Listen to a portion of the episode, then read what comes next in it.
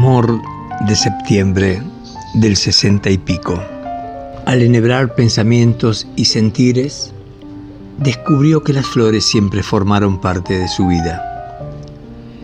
Seguramente fue su madre la que dejó esa impronta, cuando cada día adornaba la mesa con floreros de calas, rosas o jazmines blancos del jardín, susurrando siempre canciones amorosas y acompañada de su coquetería y mesurado maquillaje.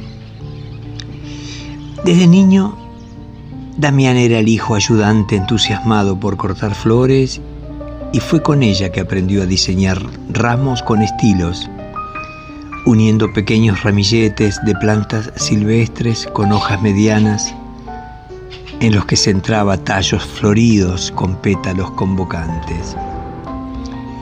Hoy lo seguía haciendo y sus amigos de la barra reían por apreciar en esos actos una masculinidad debilitada. Hasta que el día de la primavera cruzó ante ellos llevando de la mano la rubia más linda del barrio, la hija de la panadera, de verdes y grandes ojos y lacia y larga cabellera.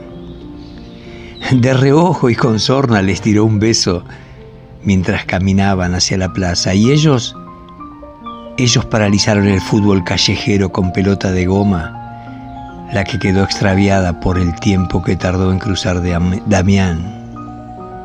Y también ellos en recuperarse de la sorpresa.